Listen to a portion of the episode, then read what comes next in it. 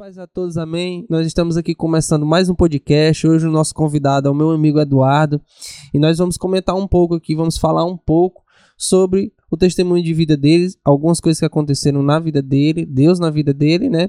E sobre dois princípios, dois padrões, né? O sacerdócio padrão de Deus e o sistema mundo. Já começar como de costume a gente sempre começa, né, perguntando como foi a sua trajetória, né, a sua trajetória de vida até você encontrar Jesus né? Eu queria que você contasse um pouco aí da sua infância, onde você foi criado, suas origens, né? Experiências até esse ponto, até você encontrar Jesus. Ok, primeiramente aí, obrigado pela oportunidade, né?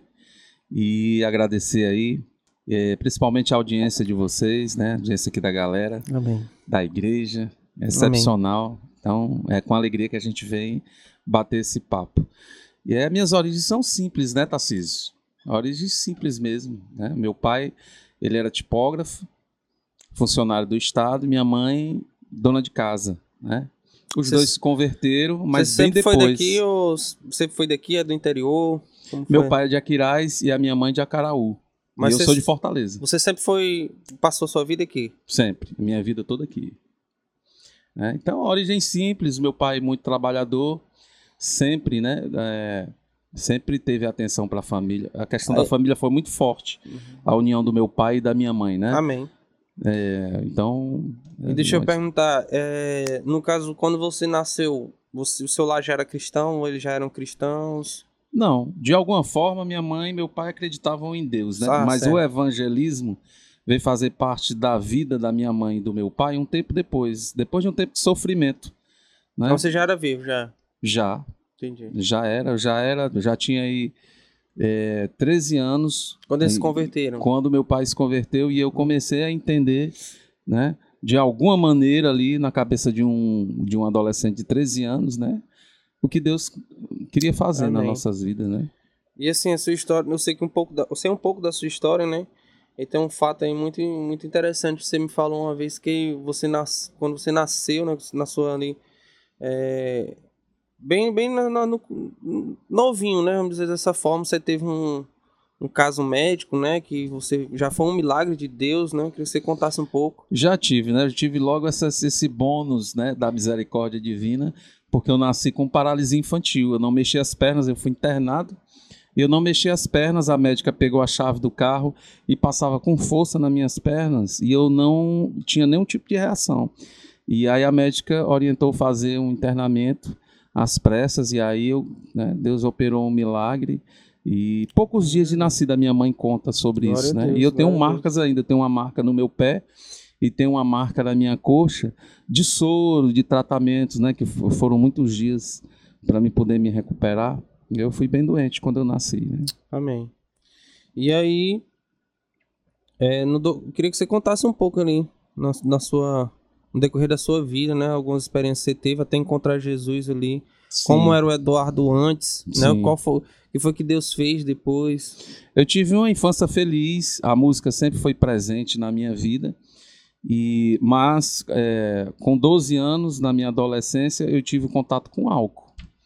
Né? 12 anos, cara? É, as coisas espirituais começaram a acontecer mesmo de fato, bem cedo na minha vida, né? Apesar de eu é, por teimosia, né? Uhum. Muitas vezes deixar para a última acha que foi, hora. Foi né? influência ali do, de amigos, né? Como foi que você encontrou essa influências de amigos e, e até o pessoal da família. Eu fui pro interior quando eu tinha 12 anos, a primeira vez que eu tive contato com bebida, eu tomei um pó com 12 anos. Hum. Eu entrei num estado de coma.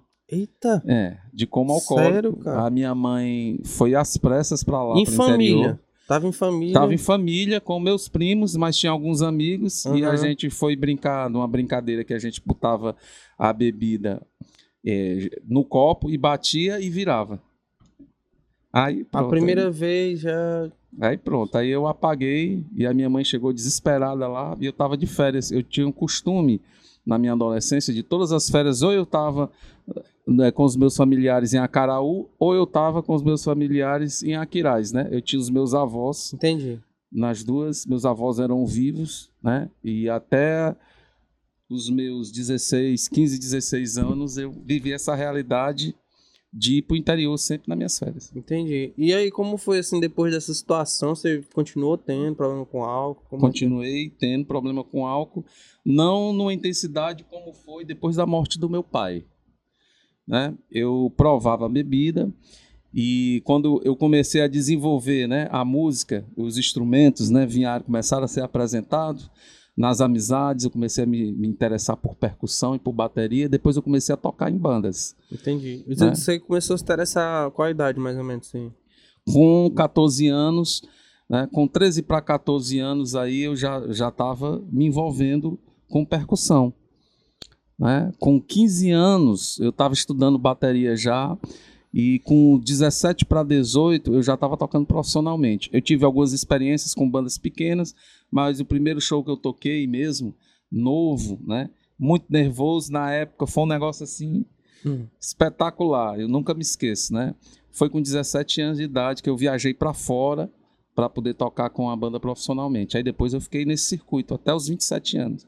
Dos 17 e o álcool sempre no, no, no meio da e o álcool passou a ser presente depois dos 18 anos, né? Que foi quando você perdeu seu pai? Não, meu pai eu perdi com 25. 25, né?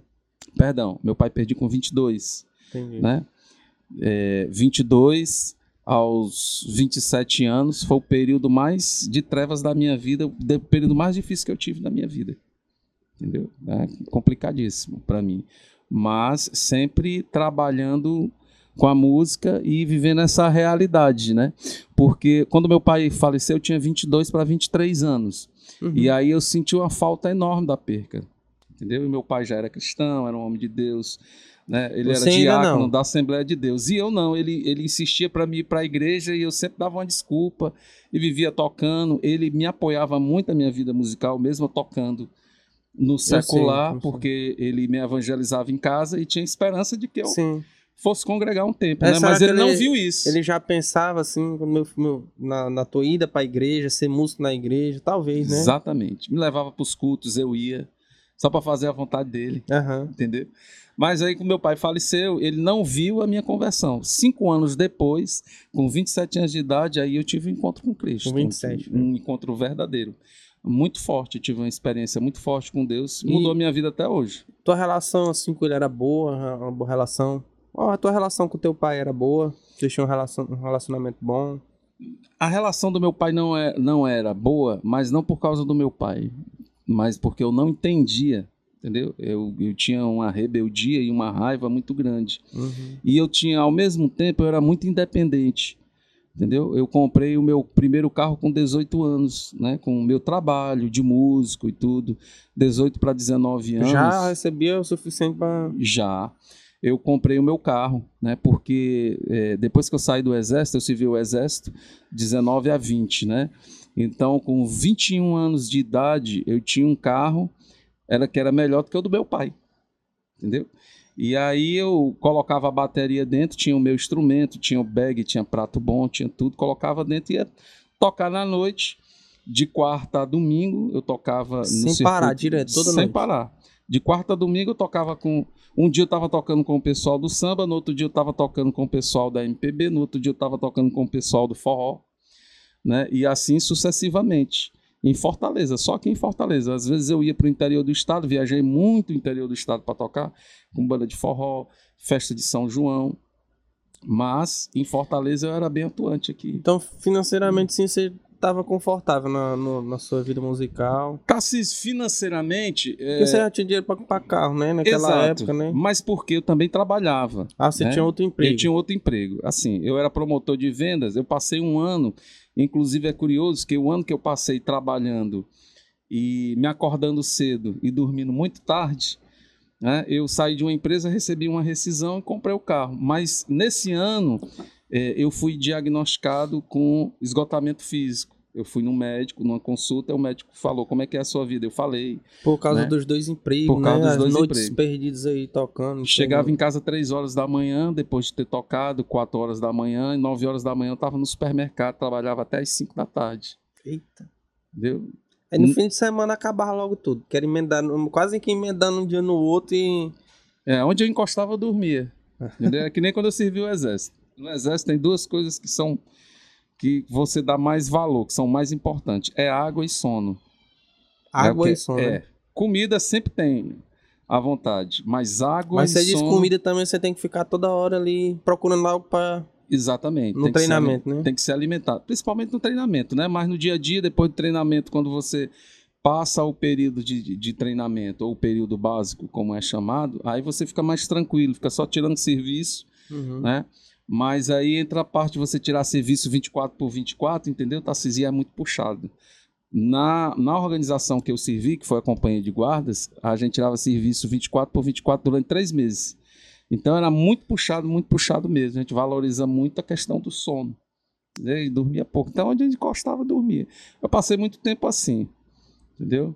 É, por causa da música. E quando eu servi o exército, eu não tocava em banda porque eu não podia. Pois é, eu já Não fiquei dava. pensando como é, que, como é que, quando você serviu o exército, como era que ficava a sua, rotina. né? Não, foi um ano parado, né? Eu dava canja. Eu saía com os meus Só amigos. quando dava certo ali, né? Exato, eu saía com os meus amigos, né? E aí ia pra uma festa. Tá, tava lá, tinha um músico conhecido me chamava pra tocar, eu ia Ah, tocava, mas estava todo mundo ali em amizade, mas não dava pra é, arcar com um compromisso por causa do compromisso com o exército, entendeu? Com 11 Entendi. meses e 26 dias. E aí, enquanto você tava nessa vida, seu pai e sua mãe ali intercedendo, orando, Meu esperando, pai crente, né? a minha mãe crente, intercedendo, orando, investindo na minha vida, né? E foi assim o testemunho do meu pai. Você morou com eles até, até muito tempo, assim? morei com o meu pai e a minha mãe praticamente a vida toda, né? É, quando eu me casei agora, há seis anos atrás, aí foi que eu vim morar. Ah, né? entendi. Exato. Então naquela época você ainda morava com, com morava sua, com a minha com a mãe, sua mãe, né? pai. seu pai você já... E a minha mãe, antes de né? falecer, três meses, Deus me deu a graça de poder cuidar da minha mãe, que a minha mãe foi trágica a morte dela, né? Minha mãe faleceu em casa de um choque na geladeira, né? E mas Deus me deu graça, Deus me deu consolo e me deu uma palavra sobre isso. Amém. e me deu a graça de poder cuidar dela, porque eu não estava tendo muito contato com a minha mãe. Você casa, você vai morar com a sua Sim, esposa, claro, é. a vida é diferente, né? Isso. Muitas questões para tratar com a minha esposa e tudo. Mas Deus me deu essa graça depois de poder cuidar da minha mãe e passar os últimos dias com ela, né?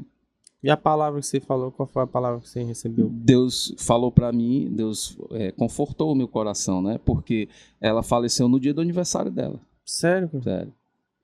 Então é.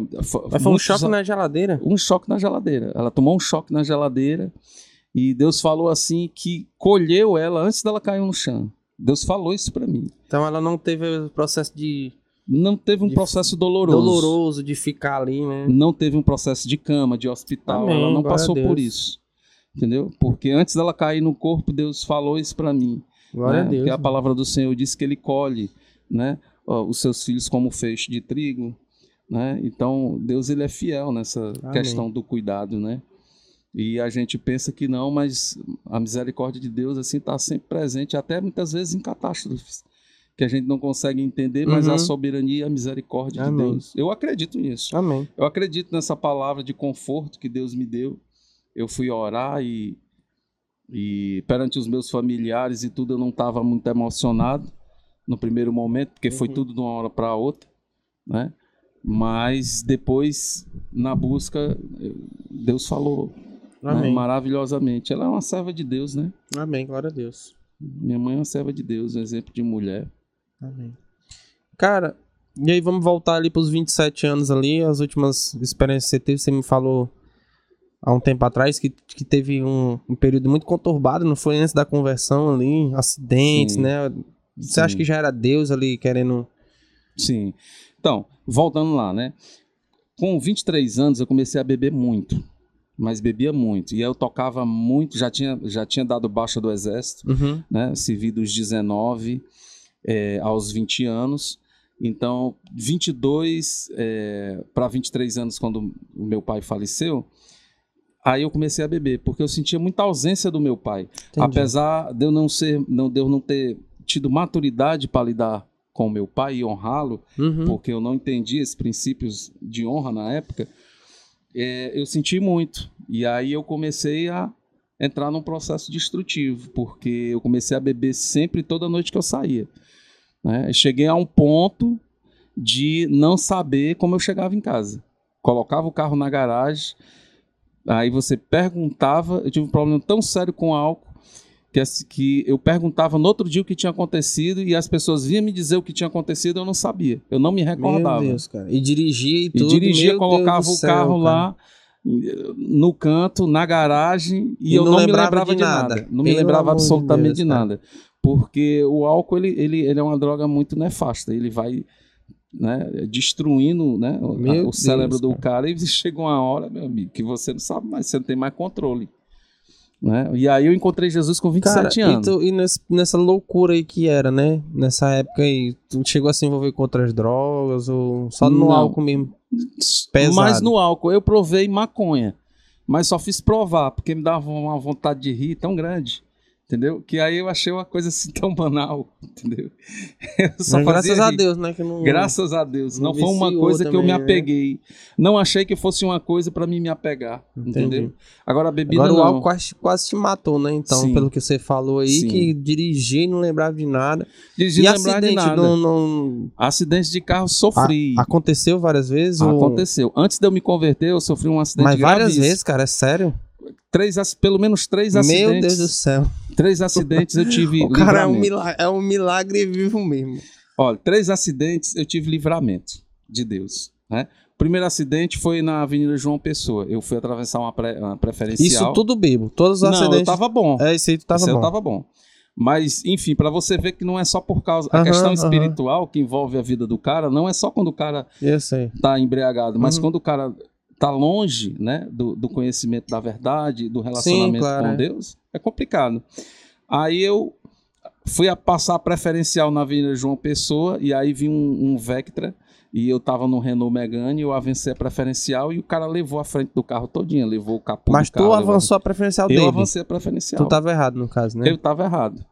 E aí o cara viu no Vectra Mas tu se machucou. Nem não. eu, nem o cara. Graças a Deus, né? O cara, quando ele bateu no carro, Tassis, as portas do carro, elas enrolaram assim, entendeu? Que nem assim papel. Sabe quando você pega um papel e Uhum, você dobra? uhum. As portas do Vectra do cara ficou assim. E a frente do carro que eu tava. Já poderia ter acontecido uma coisa horrível aí, Foi. né? E um barulho ensurdecedor. Quando o cara bateu, foi um barulho assim ensurdecedor. Eu peguei, saí do carro, puxei o freio de mão, né? Desliguei o carro e. E o outro, qual foi o, Aí eu outro, fui lá no cara. o outro acidente? né? Mas só concluí esse primeiro Vai. aqui. Aí eu fui lá conversar com o cara, aí o cara perguntou se eu era doido. Entendeu? aí Cara, eu quem falei, tu, não? Aí eu falei, não, ele muito educado, o cara, Uhum. eu falei, não, eu tô preocupado pra ver como é que você tá. Aí na época o carro tinha seguro, paguei a franquia do seguro, Ah, aí o seguro veio, tratou bem o cara, Ah, levou entendi, entendi. os Na dois mesma carros. hora lá. Na mesma hora. Acionei o seguro, aí Uhum. levou os carros, né? o, o carro de quem tinha seguro? O teu ou o dele? O meu O teu, né? tinha seguro. Bom. aí o meu foi pra cá, quatro rodas e o dele foi pra Sanalto.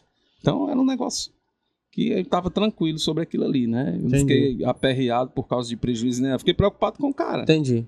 Porque tava Entendeu? errado, né? Deus o livre. Ainda bem Nossa. que não aconteceu nada. Agora, o outro acidente que eu tive, é, que foi o mais grave, vamos para esse que foi o mais grave, que foi quando eu já estava assim, antes, um mês antes de eu ter um encontro com Cristo, eu, eu, Vai, eu- eu aí passei. foi. Foi quando eu, eu tinha um bug, um Aí esse tu tava, tava bicado. Ah, esse aí eu tava chumbado, esse eu tava Uhum. muito embriagado. Eu tava na Maraponga, né, com os amigos, né, e aí bebendo muito, passei a tarde toda do sábado lá. Quando foi à noite eu saí da Maraponga para ir para Beira-Mar. E aí no trajeto eu passei pelaquela obra do terminal do Papicu, que naquele tempo estavam construindo ainda, estavam lançando os fundamentos. E eu passei numa obstrução, né? Tava assim, a metade da pista estava liberada, tá? apesar de estar obstruído com Uhum. concreto. Aí eu passei direto no escuro, Meu Deus do céu. né? E o som do carro alto e aquela coisa louca. Tava só, tu tava. Tava eu e um amigo. Aí Meu Deus, cara. quando menos espero na escuridão, o farol assim, eu vi só nada, assim, um buraco escuro. Meu Jesus. Aí eu freiei, E o freio na barriga, pelo amor de Deus. Eu freiei, puxei o freio de mão, o carro desceu assim, ó, de lado assim. Pá, bateu no barranco de areia. Se fosse pedra, tá assim. Tinha morrido, tinha- Aí tinha batido, tinha virado, eu podia ter morrido, Aham. porque eu tava sem cinto. Só que E eu num bugres? No As- bug. Mal, mal tem segurança, tudo aberto. Tudo Pelo aberto, amor pra de você Deus, ver. cara. Aí quando eu caí, bati o peito na direção, que foi o que mais doeu muito. Aham. foi o que me amorteceu. E o, o, o E amigo, o cara? companheiro que eu tava do lado, que era muito amigo na época, bateu o- a testa no para-brisa e trincou o para-brisa. E na hora subiu aqui um calombo. Foi um negócio assim, triste, cara. Isso aí foi bem antes de tu encontrar Jesus. Bem antes, não. Logo, assim, com. Quase que imediato. Quase em 30 dias, 60 dias E é depois. muito interessante essa, essa história aí. Ele, ele já me contou, queria que você contasse como foi, né?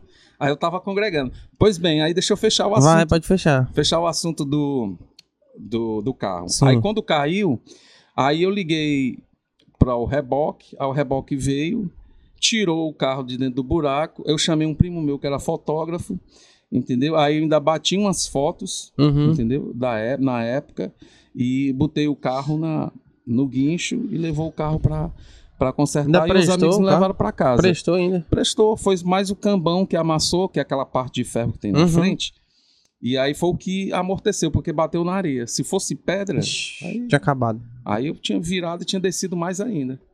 Porque era uma vala muito grande, entendeu? Era no tempo que estavam lançando os fundamentos do terminal do, do, do Papicu, dali do, daque- bem daquele Eu sei. viaduto.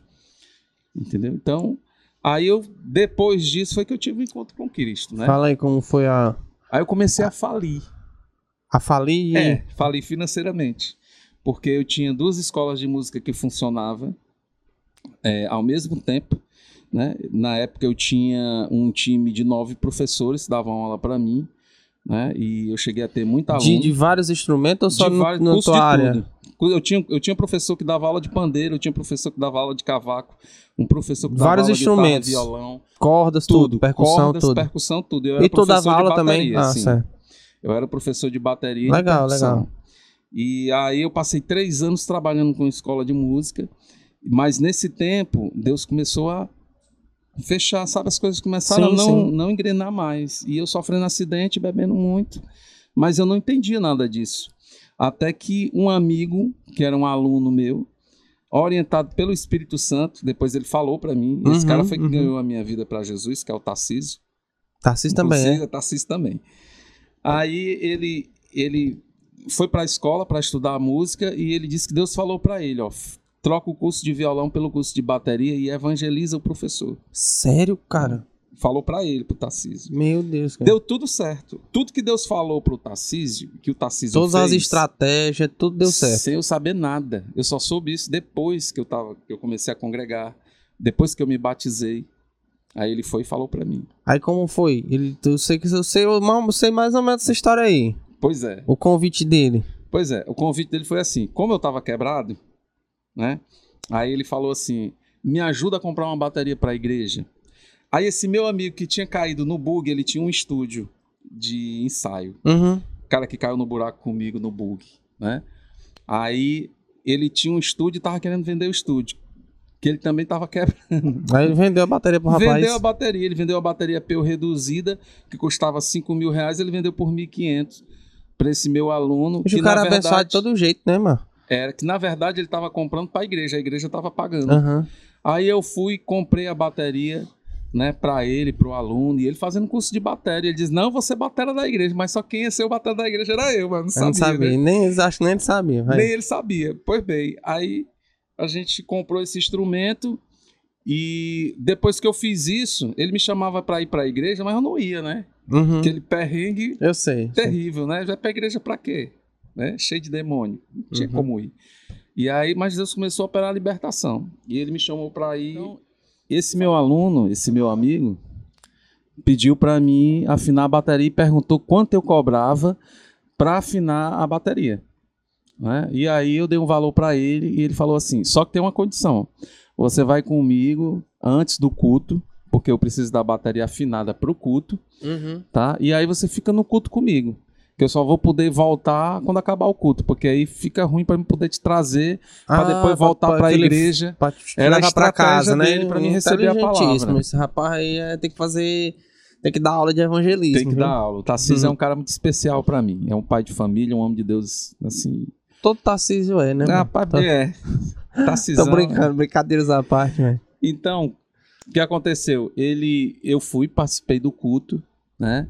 E nesse primeiro culto, eh, eu não senti muita coisa, né? Porque era um culto eh, de domingo, assim, uma coisa assim, bem celebração Uhum, uhum. e tudo. Eu gostei bastante, mas eu me sentia Onde foi? Qual a igreja? novidade de foi? vida. Novidade de vida. Era. Onde é que fica? Novidade de vida. Quando ela chegou em Fortaleza, eh, a congregação Eu já ouvi falar, já só não é lembro do onde pastor é. Marcos Barriviera, a pastora Fernanda, que são os, os pastores da Uhum. igreja, né? E o, o Onde é que pastor, fica ela?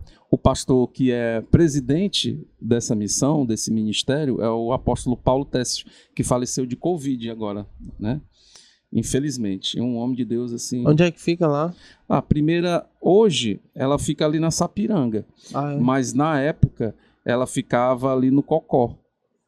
Né? E- Na época da tua conversão, na né? época da conversão, que era uma comunidade me- menor, né? Entendi. Então eu fui num culto de domingo, gostei, mas aí ele me chamou para ir num culto de quarta-feira, eu já fui de bom grado, né? Deus começou a operar na minha Sim. vida e eu comecei a, a me, des- me desmontar, entendeu? Me desarmar em relação a tudo isso, né? Porque eu tinha pavor, né, de, de, de cristão, de ser Uhum. cristão, porque alguma coisa dentro de mim dizia que ia acontecer alguma coisa comigo se eu fosse crente. Esse alguma coisa, esse era é o diabo, né? Eu sei, mas assim, geralmente a gente quando tá assim no, meio- no meio da bagaceira mesmo, às vezes a gente tem mais receio da conversão pelo que vai deixar de fazer, né? Sim. A gente já vem automaticamente aquele, rapaz, vou ter que deixar de fazer isso, vou ter que Sim. deixar de fazer aquilo, vou ter que deixar de. É, mas uma é luta. isso também, né? É uma crise.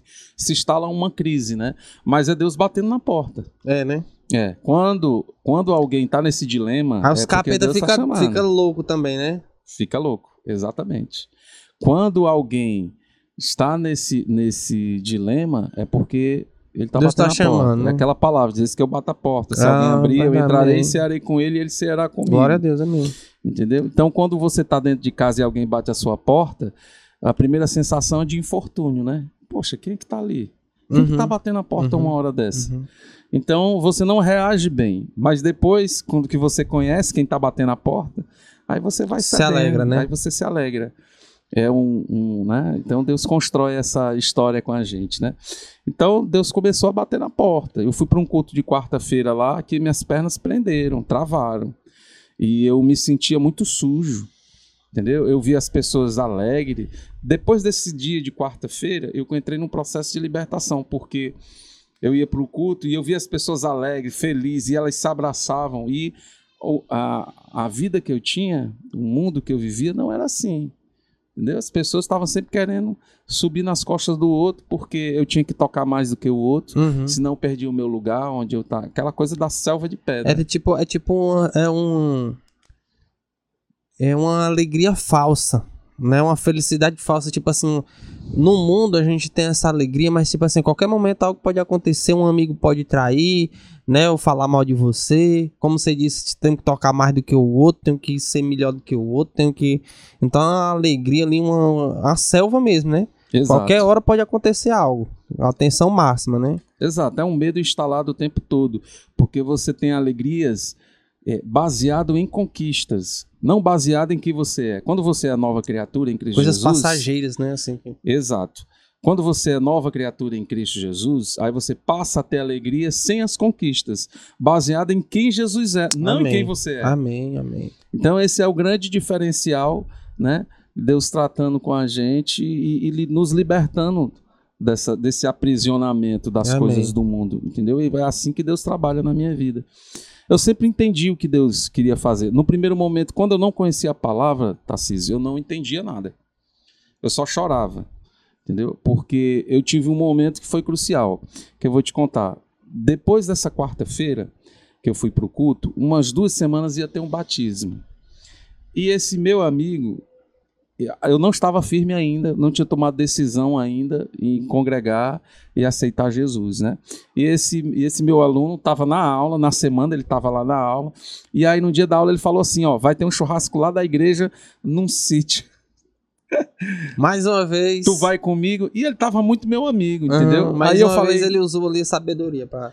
usou a sabedoria. Aí eu falei assim, churrasco? Perco por nada. Não perco por é lá. nada. Eu tô é lá, entendeu? Aí eu falei, é, vai ser legal, né? Eu vou. Aí eu falei, pois então tu passa de manhã em casa, como é que vai ser? Não, eu te ligo pra combinar tudo, mas já fica assim, eu passo pra te pegar. Aí você foi e chegou lá, era batismo. Aí eu fui e não sabia que era um batismo, não tava preparado Uhum. pra me batizar nem nada. Aí eu fui chegar lá, tava todo mundo reunido, todo mundo muito feliz, um churrasquinho, o pastor tava tocando um violão, aí me chamou pra tocar um bongô, fazer uma percussão, Uhum. né? E eu, e eu, muito errado ali, me sentindo é, um peixe fora d'água, Eu tô sabe? entendendo. Mas gostando de tudo Sim, eu sei como é. entendeu? Aí tava achando tudo legal, muito bacana, né? E aí, quando deu 11 horas, ele olhou assim no relógio e disse: Vixe, 11 horas, vamos começar o batismo. Eu falei: Batismo? Aí ele disse: É, vai ter um batismo aqui. Aí eu digo: É mesmo. É, aí eu comecei a ver o pessoal saindo e vestir as roupas, né? Aham. E aí eu comecei a sentir aquela vontade de aceitar Jesus e me batizar, mas eu não tava com coragem de falar com o pastor. E aí todo mundo se vestindo e gente, e eu só observando, poxa, o pessoal vestindo uma roupa branca e agora e eu aquela coisa me impulsionando, sabe, Tarcísio, aí me puxando, sabe? E eu digo assim, você tem que se batizar. Você precisa. E só para contextualizar a minha vida naquela época, eu já vinha dos acidentes de carro Uhum. né? Eu já estava ali na, na, na boca rota, né? Na- ali já falindo e tudo, devendo e tal. Aí eu, numa atitude assim desesperada, eu disse: tá bom, amém, eu vou. Eu falei com o pastor, eu cutuquei assim o pastor Marcos, eu falei, pastor, aí ele botou a orelha assim, pode dizer, eu digo, pastor, eu posso aceitar Jesus e me batizar? Aí ele olhou para mim assim, espantado, sabe? Aí falou assim, pode. Porque geralmente né, a igreja prepara, Uhum, dá um estudo uhum. para que o cara tenha entendimento e tudo. Mas comigo ele falou: pode, claro, pode sim. Aí eu fui vestir a roupa. Quando eu vesti a roupa, eu fiquei na fila e entrei na água. Aí quando o pastor né, orou por mim e falou: te batiza em nome de Jesus, que ele deitou, aí eu manifestei. Aí eu desmaiei. Entendeu? E eu não vi, eu não lembro o que aconteceu. Eu só lembro que quando eu tornei, eu estava dentro d'água ainda, Uhum. o pastor me segurando, as pessoas me segurando, e eu via os líderes dizendo assim: sai agora em nome de Jesus para nunca mais voltar da vida dele. E eu via as pessoas na beira da piscina assim orando e outros dando glória a Deus, porque o pessoal da igreja já se conhecia, né? Mas eu era novo ali. Sim. Então, um estranho ali se batizando de uma hora para outra, ninguém estava entendendo nada. Quem estava entendendo, eu acho que era só a liderança. Mas o pessoal orando, né? E aí eu tornei, fui tornando aos poucos. E nessa noite que eu dormi, Tarcísio, foi a noite mais Em paz. feliz, pacífica que eu tive na minha vida. Tive outras, mas essa me marcou, porque ela foi a primeira de muitas. É porque tu tava naquela loucura ainda, né? De mal dormir, noites viradas e Tudo. álcool e. Aprisionada e É. acorrentada a tudo isso. Aí depois isso aconteceu, você teve uma noite.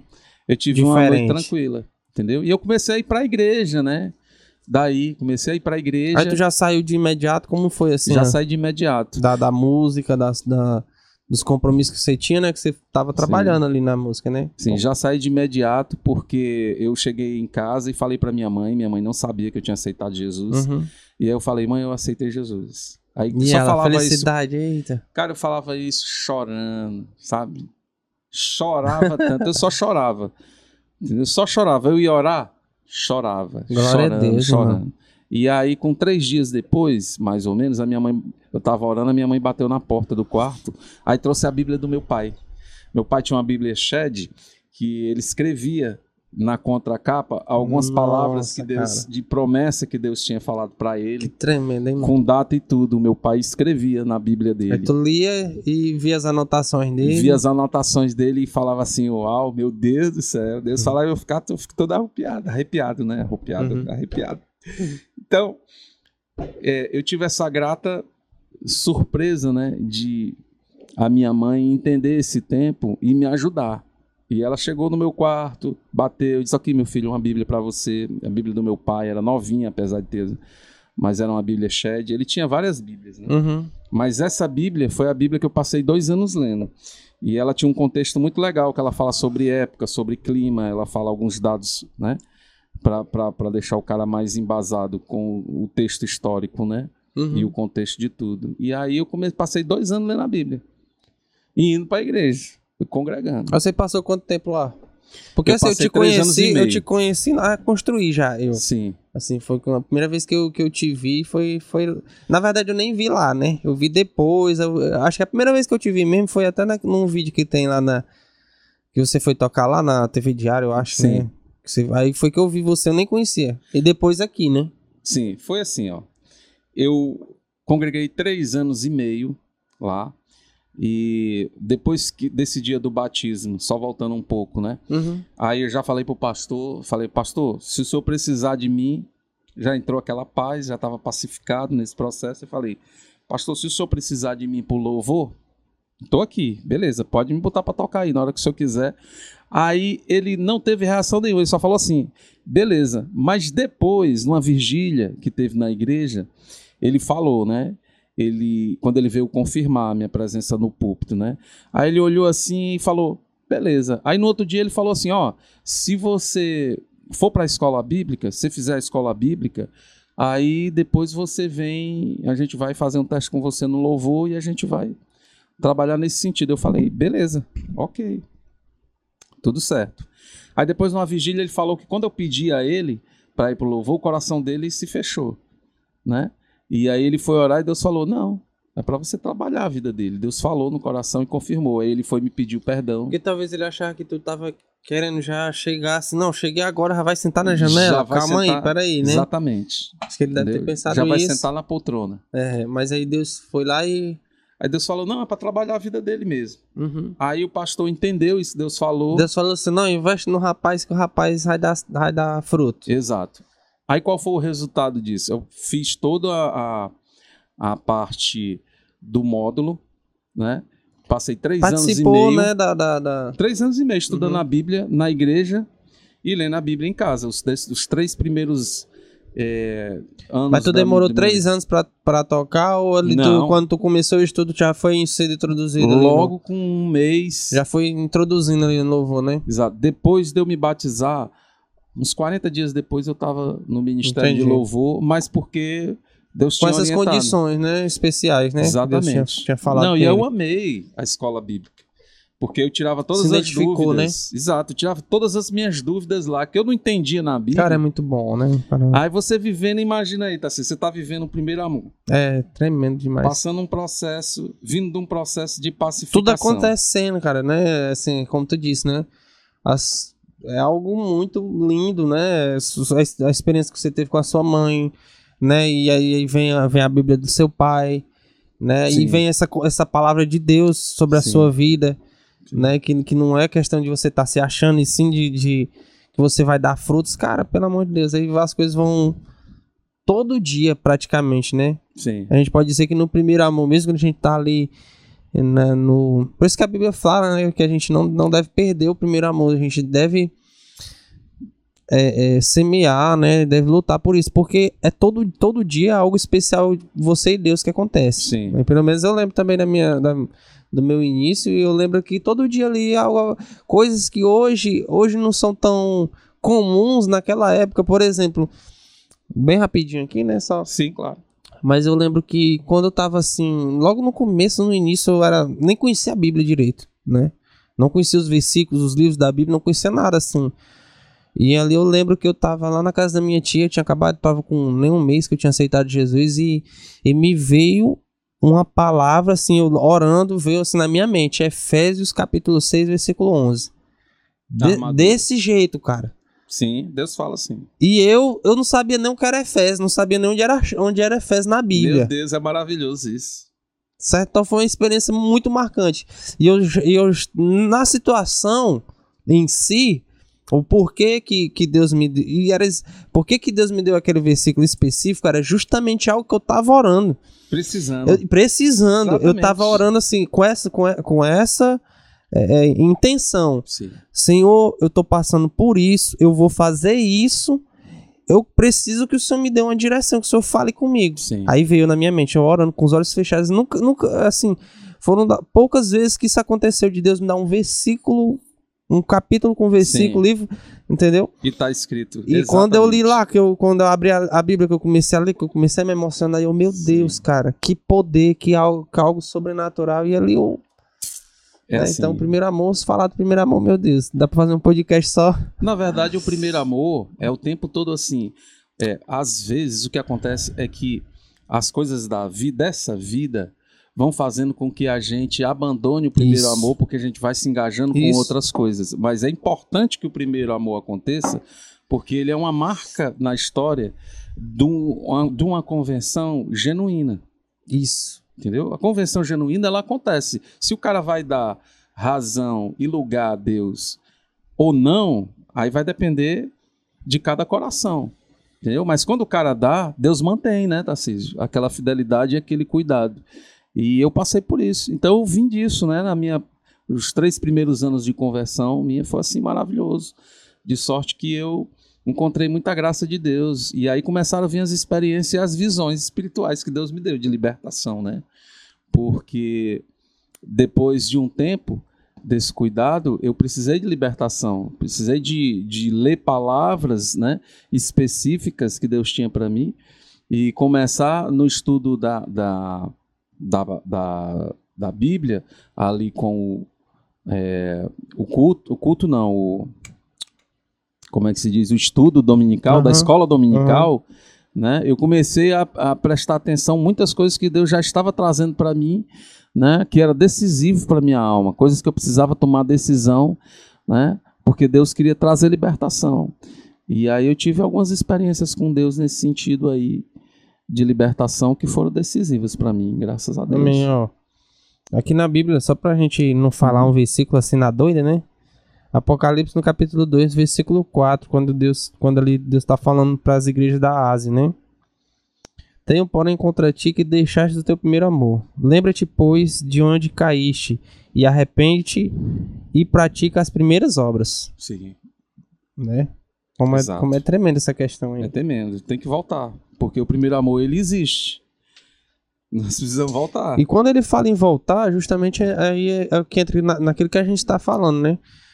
Se ele tá falando pra gente voltar e a gente saiu e ele tá falando volta, é pra que a gente permaneça, Sim, né? Não é pra gente ficar indo e voltando. sim, A gente experimentou, se perdeu, como a palavra fala, Sim. né? Então, é, lembra onde você caiu, como ela Sim, diz, e sim. volta para as primeiras obras. Então, o correto é a gente viver esse primeiro amor sim. Porque, constantemente, né? porque assim, Tarcísio, é estar e permanecer. Isso. Não é só estar. A pessoa às vezes vem para a igreja, ele tem um momento com Deus na igreja, Deus fala ao coração, bate a porta, ele está diante de Deus. Ele permanecer diante de Deus vai depender de uma decisão dele, do coração dele. E aí Deus é quem vai trabalhar, Deus é que vai acrescentar todas as coisas, como a Bíblia diz, né? Buscar primeiro o reino, todas as coisas vos serão acrescentadas. Vai ser acrescentada a palavra, vai ser acrescentado o cuidado, a revelação, a libertação. E a condição é E a condição é você buscar o reino, né? buscar o reino. Você dá respostas a Deus todos os dias. Uhum. Né? Então, Deus, principalmente no início da sua conversão, quando Deus está trabalhando isso de uma forma bem forte no primeiro amor, e você vai dando respostas a Deus, sabe? É verdade. Você vai abandonando A gente vai dedicando, coisas. a gente, na verdade, isso acontece, a gente, ah, meu Deus, primeiro amor, primeiro amor, essas coisas sobrenaturais, mas a gente às vezes tem que lembrar que a nossa dedicação também para com Deus era outra também, né? Sim, A gente talvez perdia noite de sono, a gente orava, a gente Sim. buscava, a gente pensava nele toda hora, então exatamente. o canal tava ligado toda hora. Exatamente, Exatamente. Por isso Deus, que na as coisas- verdade, é. Deus é o ar que a gente respira. E o pastor Né? Jonas, desculpa, Não, né? Pode falar. Só, só pra frisar, porque ele falou isso agora, esses dias, né? Que Deus, ele continua o mesmo.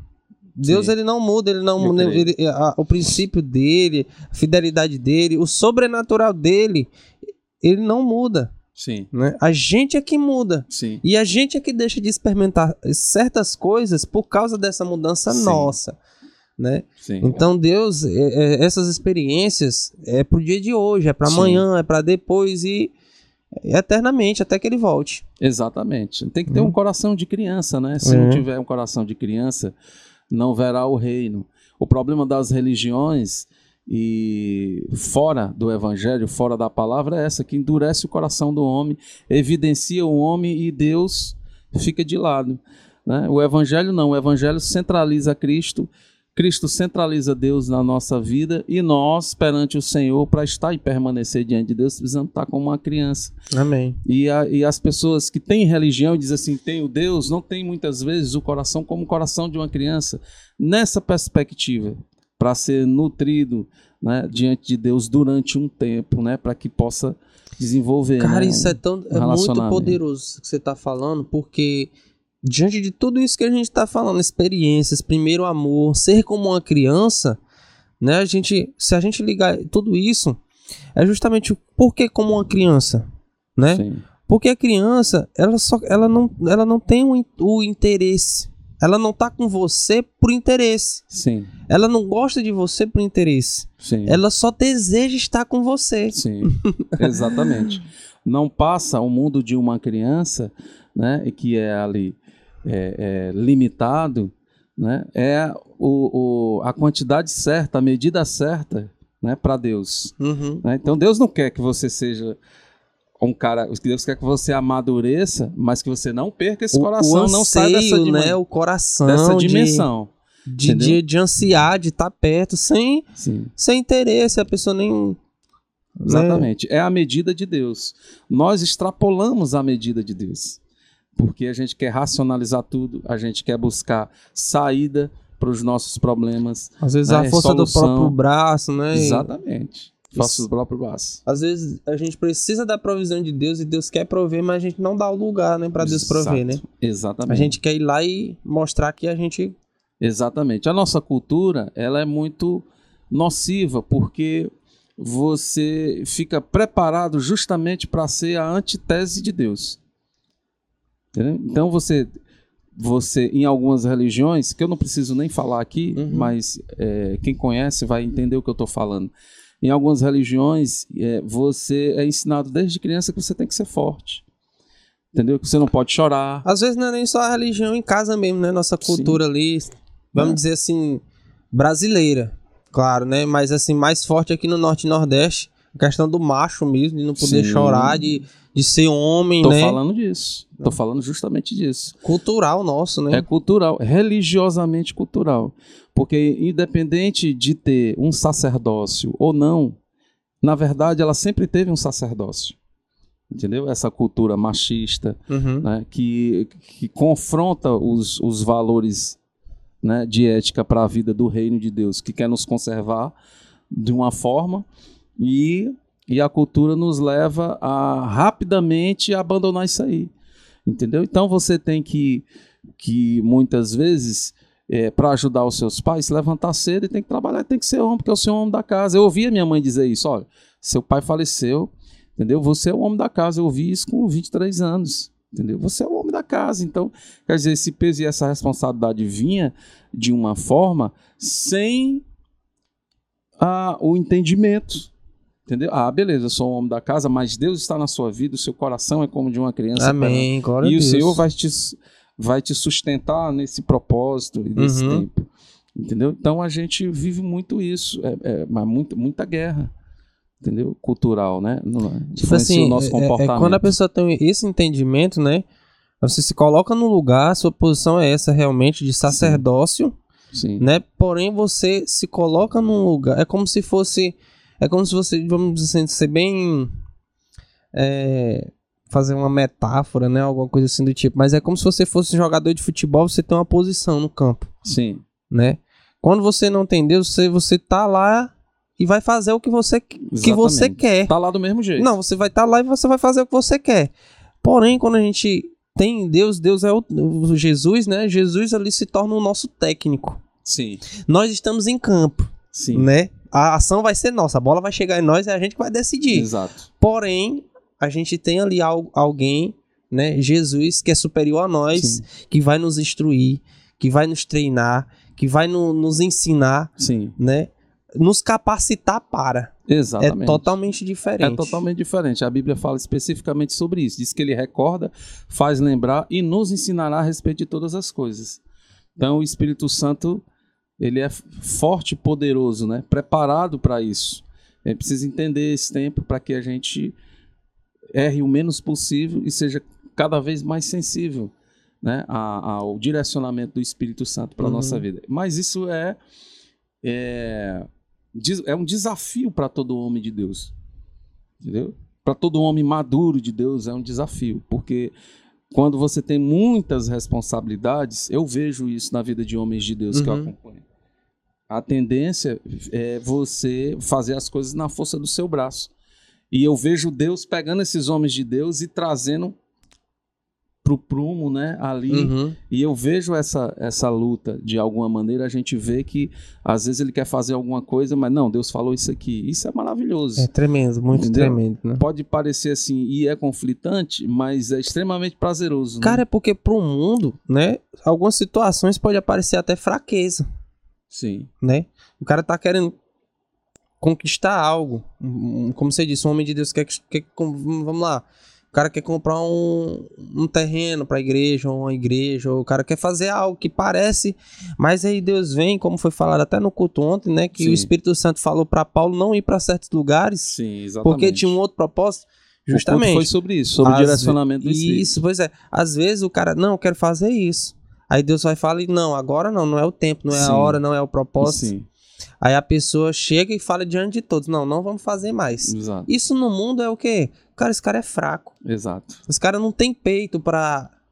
pra, Pois é. pra- pra- não é homem Pois é, o mas o princípio suficiente, é né? o princípio é, é outro, é completamente o contrário, né? Visto que Jesus venceu o diabo na cruz pela sua fraqueza. Nossa. Ele não venceu o diabo porque ele é forte, porque não tem como o, é, o criador contender com a criatura e haver briga. Não existe briga, eu tenho esse entendimento, entre Deus e o diabo. Existe briga entre os anjos de Deus e os anjos do diabo e o diabo. Né? Porque um tem todo o poder. Né? E ele teve que se fazer fraco, porque na sua isso que a fraqueza palavra fala, que a palavra fala que, estabeleceu, né? que, que, que Satanás é o, nosso, é o inimigo das nossas almas, né? Exatamente. Ele não é inimigo de Deus, porque Deus não Na- tem da inimigo. alma de Deus ele não, nem Deus, sobe. Pois justamente, Entendeu? Deus ele não, não tem inimigo, Não né? tem. Não tem alguém pra... Não então tem. ele é o nosso inimigo, né? Exatamente. Então, o que acontece? É, Deus venceu na sua fraqueza. Ele teve que escolher a fraqueza, porque se ele fosse Nossa, escolher a cara. fortaleza, ele ia esmagar quem? Ele não tem quem esmagar. Se com o sopro da sua boca ele pode acabar com tudo e ele pode criar todas as É coisas. justamente isso que a gente acabou de falar, né? Você lembrou isso, algo, muito interessante, muito importante, né? É justamente esse abrir mão, né? Pra fazer o propósito de Deus, que foi o que Cristo fez na cruz, né? Exatamente. Mediante as fraquezas na hora da fraqueza, fortaleza e posicionamento. De, Pro né? mundo é fraqueza, Exato. né? Pra Deus é a glória de Deus cumprindo na vida dele. né? Exatamente. É a fortaleza que ninguém entende. Entendeu? Só ent- porque as coisas espirituais, elas se discernem espiritualmente. Amém. Então, quem não é espiritual não vai entender isso. Não vai entender quando o cara muitas vezes está dando razão a Deus eh, em situações tão difíceis, tão calamitosas na vida, e às vezes as pessoas olham para ele e dizem assim: não, você é culpado de você estar passando isso aí, a culpa é sua. E Deus não está atribuindo culpa, Deus está lhe ensinando coisas espirituais profundas em Deus, que Uhum. vai mudar a sua vida. O seu posicionamento diante de Deus vai ser outro porque você se deixou passar pelaquela situação e Deus res- deu resposta consoante aquilo que Deus desejava, esperava. Entendeu?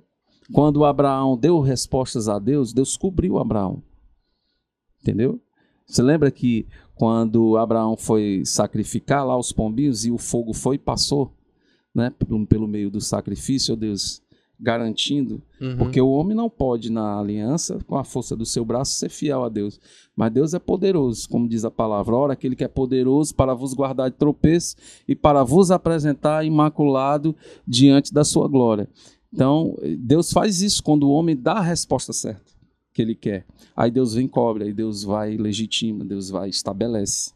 É assim que funciona, mas é do jeito dele. Não é do jeito do mundo, nem é do nosso jeito, entendeu? É maravilhoso. Essa é a nossa vida que a gente tá aí. Tipo, ele respalda, ele nos respalda pela nossa obediência, né? Isso que você tá Buscando. falando, né? Respalda por obediência, por Ela- respostas, mudança e Isso. transformação.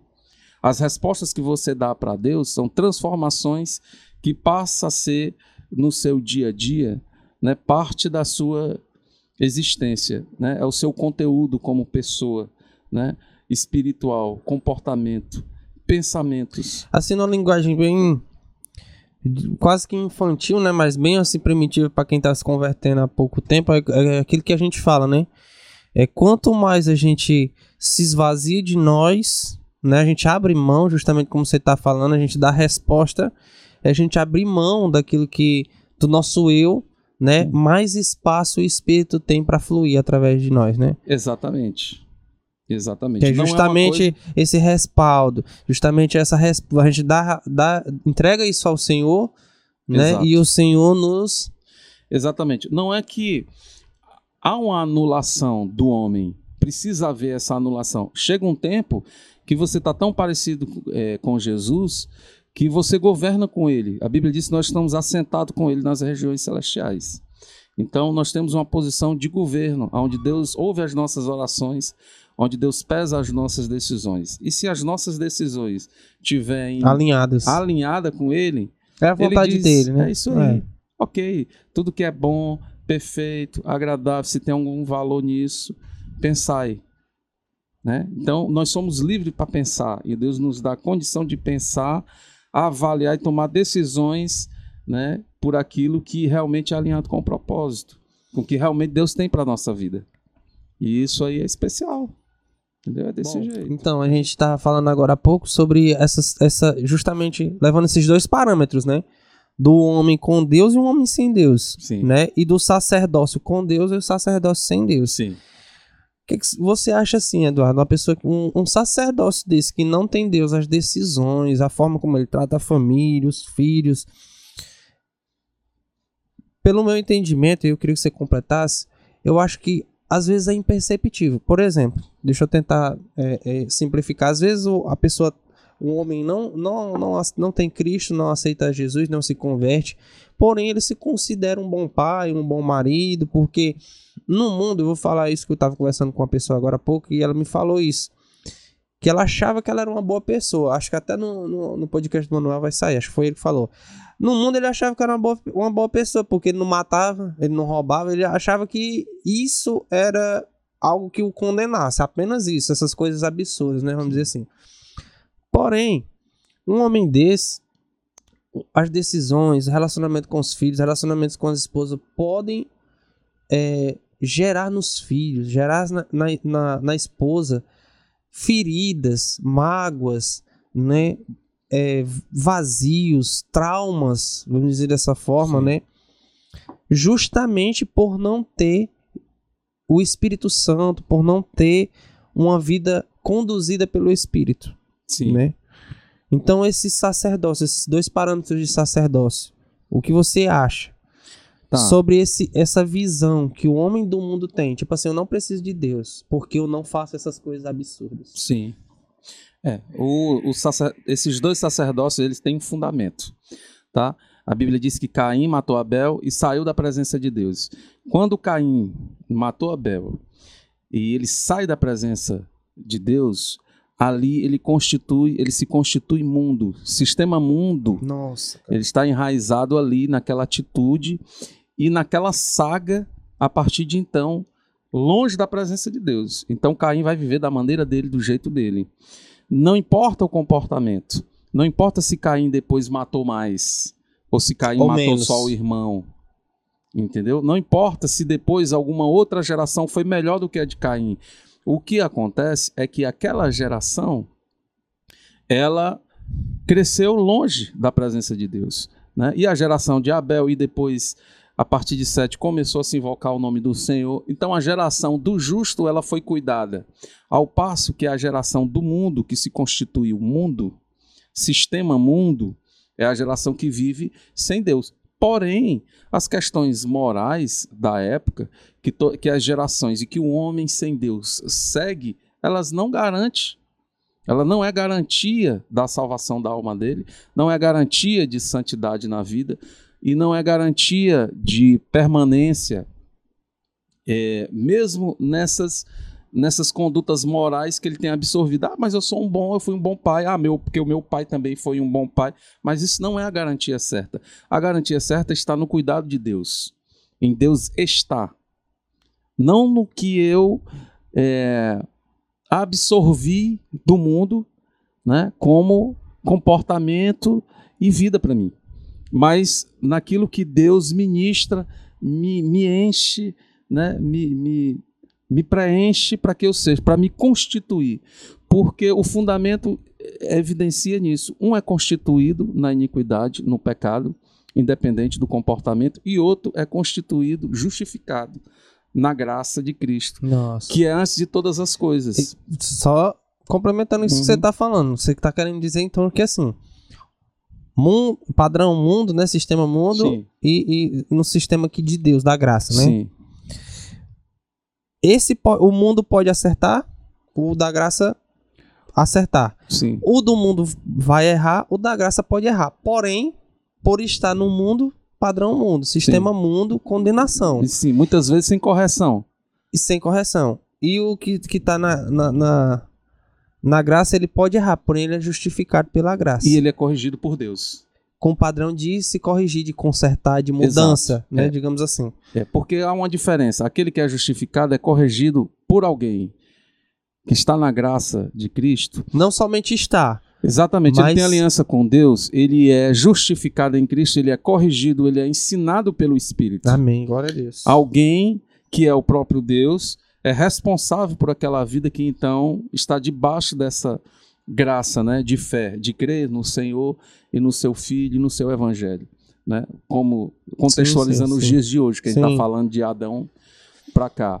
O outro pode até auto-regenerar-se, pode até se consertar, tentar fazer como que o filho seja melhor e, e ele não está fazendo mais do que a obrigação dele.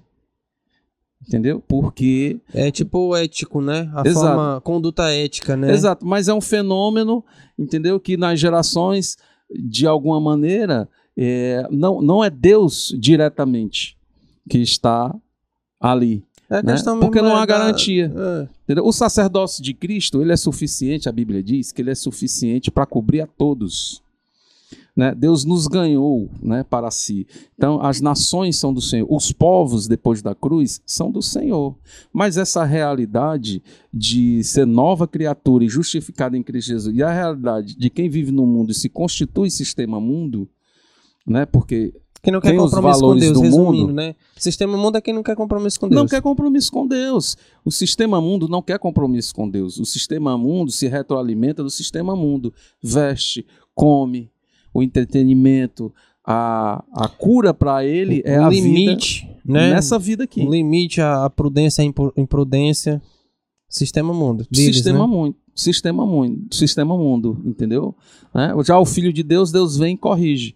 Se o cara for carga torta, aí Deus entra, porque a Bíblia diz lá em Hebreus que Deus açoita aquele que recebe como filho. Se suportar a correção, Deus vo- vos trata como filho. Mas se está sem correção, como todos os outros estão participantes, isso é palavra da, de hoje, depois de Cristo, sois bastardos, está constituído, entendeu? Numa outra Eduardo, isso, é, é- isso é, é- é tremendo porque é, o que você está falando é justamente, por exemplo, isso, o sistema mundo, a pessoa pode viver num, num sistema mundo até dentro da igreja, Sim, pelo que você está falando, sim. Né? Sim, o sistema mundo dentro da igreja não é o que é o, o A que pessoa é, vem para a igreja, o que é o que é a base do sistema mundo é uma vida sem Deus, só isso. a pessoa vem para a igreja e tal, mas quando chega na segunda-feira, a vida dela Não tem gente que abre igreja sem Deus, sem direcionamento de Deus. Mundo, o mundo reproduz comportamentos, entendeu? o Nossa, Espírito cara. guia, entendeu? Guia os filhos no Uhum. caminho, no caminho. A Bíblia fala do caminho em Cristo, né? Então, o sistema mundo, ele reproduz comportamento. Então, tem igrejas que são abertas sem a orientação do Espírito Santo. Ela nasce, entendeu? Como nasce. Não só evangélica, né? E evangélica também, e né? evangélica também. Entendeu? Tanto que às vezes ela não não Frutifica, não, não frutifica, ela não dá fruto, entendeu? Ela acaba porque ela é uma casa construída, entendeu? Sobre a areia. Entendeu? Não tem o, o fundamento, O fundamento, o né? direcionamento, a palavra certa, vinda de Deus. Não é Deus que está. Entendeu? Talvez até use, como você tá falando, né? Talvez até use a palavra, né? Sim. Mas não é o fundamento né? Daquela é. casa, né? Não é porque a Bíblia vai dizer, né, cara, que se for de Deus, a obra for de Deus, ela prospera. Entendeu? Se ela não for de Deus, ela não prospera. Entendeu? E Jesus ainda diz assim: ah, tem alguém. Lembra que naquela parte dos evangelhos, vão dizer assim: ó, oh, Senhor, alguém está pregando ali, está falando e tal. Ele diz assim: ó, aquele que não é por nós é contra nós, mas a turma de Jesus era outra. Uhum. Entendeu? Se esse deu fruto e permaneceu, nós não sabemos. Entendeu? Mas o fato é que a garantia certa é que os de Jesus deram sim, fruto e permaneceram. Sim. E a Bíblia não vai falar que os outros permaneceram. Entendeu? Então, qual é a garantia certa? A garantia certa é Cristo Amém. em vós, né? Como a Bíblia diz, Cristo em vós é a esperança da glória. Amém. Não há outra. Amém, amém, amém. Glória a Deus. Não há outra garantia certa. Entendeu? Então a gente precisa entender isso. Então, tudo e o é melhor, pode estar na igreja. Tudo é melhor com Deus. Isso. Né? Isso, e, isso não existe dúvidas. né? Exatamente. O, o sacerdote, a mãe de família, o filho, né? o pai, os princípios. Sim. Não tem pra onde correr. Exatamente. O mundo não está é, no comportamento da igreja, que está fundamentada em Cristo Jesus, se assemelhar um pouco a, a do mundo. Por exemplo, a pirotecnia ou a música, entendeu? A maneira, né, social de você viver, de você ir na casa das pessoas, de você participar das festas, né, de família. Não, não está nisso. O, o sistema mundo está em você não depender de Deus. E você pode ter tudo isso em igreja e não depender de Deus. Tá, ter tudo isso dentro da igreja e não depender e não de depender Deus. de Deus. E você vem para o culto de domingo, entendeu? Mas o seu dinheiro tá lá na conta. Nossa, cara. E aí, o que acontece quando o seu dinheiro aparece na conta, ele é o seu Deus. Você vai e faz com ele o que você precisa e o que você quer. Você faz duas O coisas. que você quer, Exato. né? Você faz o que você precisa e o que você É quer. justamente em torno daquilo que a gente tá falando, né? Não, é o não abrir mão, a não, a não, não obediência, né? Exato. É você ser o seu Deus, né? Você ser o Exatamente. seu. A Então- sua provisão, ser a força do seu braço, né? Então, esse é o perigo do mundo. Entendeu? O sistema mundo é assim. E ele entra, é como uma erva assim que precisa ser daninha, que precisa ser arrancada e queimada. Entendeu? E eu tenho aprendido isso. Eu tenho tido, ó, eu tenho tido enfermidade, eu tenho tido acidente de carro lá antes, né? Mas eu tenho passado por enfermidade. Hoje, eu tô com sequelas para depender de Deus. Porque hoje eu tenho duas hérnias de disco e eu tenho que fazer um fortalecimento é, o que o médico falou, que eu tenho que fortalecer os músculos das minhas, das minhas costas, né? Porque eu vivo sentindo dores. E quando eu tive as duas hérnias de disco, nossa, eu passei por situações de milagre para poder fi- ficar curado. De Deus literalmente levantar uma pessoa para me orar e dizer assim: Ó, eu tô te tirando hoje Amém. da cadeira de rodas. Glória a Deus. E hoje, se eu forçar muita barra, eu volto a ficar paralítico como eu fiquei, praticamente. Porque eu fiquei dois meses deitado na cama sem poder me mexer de jeito nenhum. Aí Deus vem e levanta a pessoa. Levanta. Milagre, né? Pra cara? dizer o quê? E eu tava trabalhando muito. E hoje, e, e, tipo assim, hoje você toca na igreja, né? Graças a Deus, né? Você tem, Sim, tem esse problema, mas Deus vem, né, supre, sim, trazendo vigor suficiente pra você adorar, pra você. sim. Graças a Deus você tá andando, né? Tem, Exato. Porque não é assim. A vida de um homem de Deus, de uma mulher de Deus, é, eu acredito assim, não é de, as coisas não é de qualquer maneira. Elas têm um porquê. Não é que você vai espiritualizar tudo. Sim. Mas muitas coisas que acontecem na sua vida, eles têm um propósito. E, e Deus está falando. Entendeu? Você precisa equilibrar isso. Daqui a pouco você está ganhando dinheiro demais e você acha que quem te sustenta é o que você ganha, É e não você. é. Então eu estava mais ou menos nessa situação. Trabalhando de manhã, de tarde, de noite, rodando num carro de Uber. Todo dia eu tinha dinheiro, todo dia eu fazia né, 100 reais, 90 reais, 120 reais livre de despesa, mas trabalhando muito, entendeu? E aí o que, os meus problemas, eu ia lá e pá, tava dinheiro, tá, tava dinheiro. E Deus falou assim, peraí, vem pra cá, vem me ouvir. Entendeu? Vem. Aí eu fui clamar com dor, muita dor, e eu clamando, Jesus, o Senhor é Deus, e desmaiando de dor, e me acordando de madrugada, e a minha esposa Alice fazendo massagem nas minhas costas com água quente e pano, para poder diminuir um pouco a dor que vinha e eu desmaiava de dor. Entendeu? E aí e dizer, ó, Senhor, amém, glória a Deus, eu entendo, Pai, que o Senhor está aqui, eu amo o Senhor, bendito seja, eu aprendi a Eu do dependo, nada. agora eu dependo de Deus, né? Cara, é tão, é tão assim, tão louco as coisas que você faz, que às vezes você parece que você é louco, né? Porque as coisas de Deus é loucura, né? para os que perecem, né? Mas enfim, às vezes você está aqui do nada, aleluia, glória a Deus, e você começa a adorar, porque às vezes eu estou aqui até no louvor, já teve experiências da gente aqui adorando e o ministro falar uma palavra e o Espírito Santo né, traz uma alegria, uma disposição diferente e enche, preenche a gente num momento Uhum. do nada. Só precisa você estar ligado no Espírito. Amém. Entendeu? Essa conversa que a gente está tendo aqui, espiritual, ela vem do nada. Quer dizer, vem do Senhor, mas assim. Você Nada tá entendendo o que eu tô combinado, querendo né? dizer? Fluindo, não é né? nada combinado, entendeu? E de repente a gente tá adorando, glorificando a Deus. Amém. E você aprende essas coisas no sofrimento, na dor. Eu tive que aprender muitas coisas com a enfermidade da minha esposa. Entendeu? Com que a Alice passou três anos e meio. Entendeu? A levantar de madrugada para orar. Entendeu? Quer dizer, não que eu me levante toda madrugada para orar. Uhum. Não é isso. Né? Eu oro de madrugada, porque até às vezes eu acordo de madrugada só para isso. E às vezes eu passo 15 minutos ali orando e já vai amanhecendo o dia e eu glorifico a Deus por aquele dia que Deus está. Quando eu acordo, eu já tenho orado. E eu fui aprender isso como? Entendeu? No sofrimento, tendo que acordar, entendeu? Tendo que né, manifestar ali algumas coisas ali diante de Deus e entendeu? Que você só faz com sofrimento. Se você tiver Tarcísio, muito confortável, entendeu? Você É fica só na difícil. internet e na É televisão. muito difícil, é muito difícil. Entendeu? Então, isso aí é bom porque depois do sofrimento, você continua fazendo. É como se fosse um hábito. De repente Um você está aqui, tá treinamento. glori- exatamente. Aí você está glorificando a Deus. Entendeu? Nunca mais eu tinha jejuado. Nunca mais que eu digo assim, há alguns meses. Aí semana passada eu fui jejuar e Deus falou para mim, entendeu? Ele disse: "Eu não te deixo enganado". Já percebeu que eu não deixo você viver em engano? As pessoas podem falar o que for de você.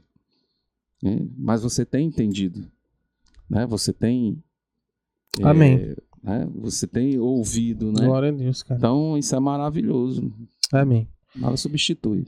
Eduardo, nós já estamos encerrando. Você que está em casa, você que está assistindo, nos assistindo, nos escutando, né? A gente já está chegando ao fim.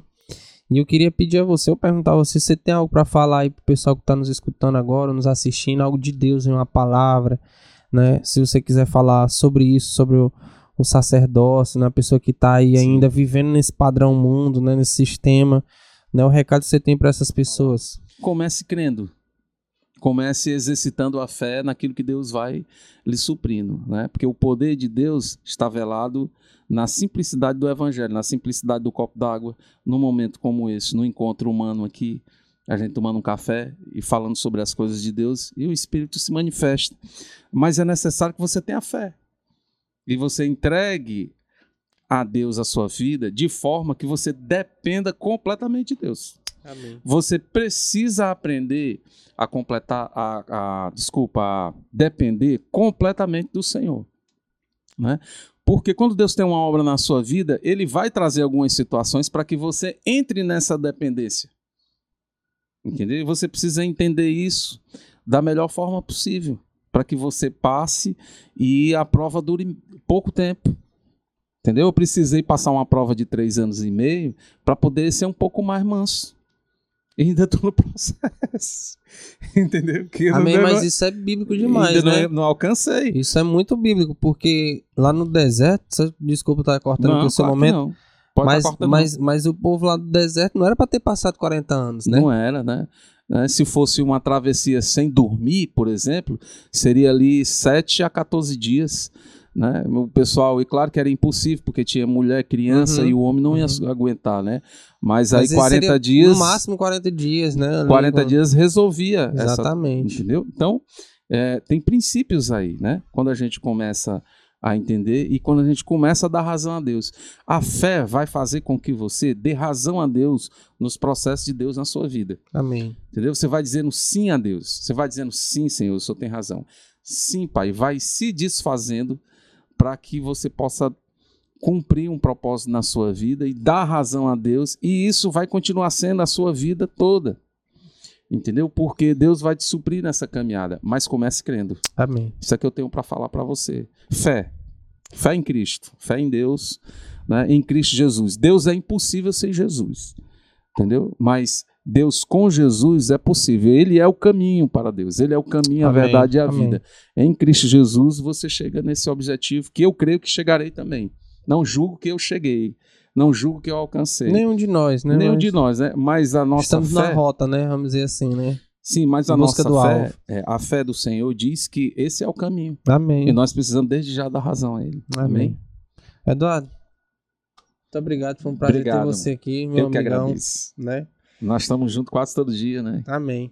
Gente, muito obrigado também você que está nos assistindo, nos escutando. Muito obrigado por ter passado esse momento aqui conosco. Né? Eu peço você que compartilhe esse vídeo, que você dê um like aí, comenta, tá certo? Seu comentário é muito importante pra gente.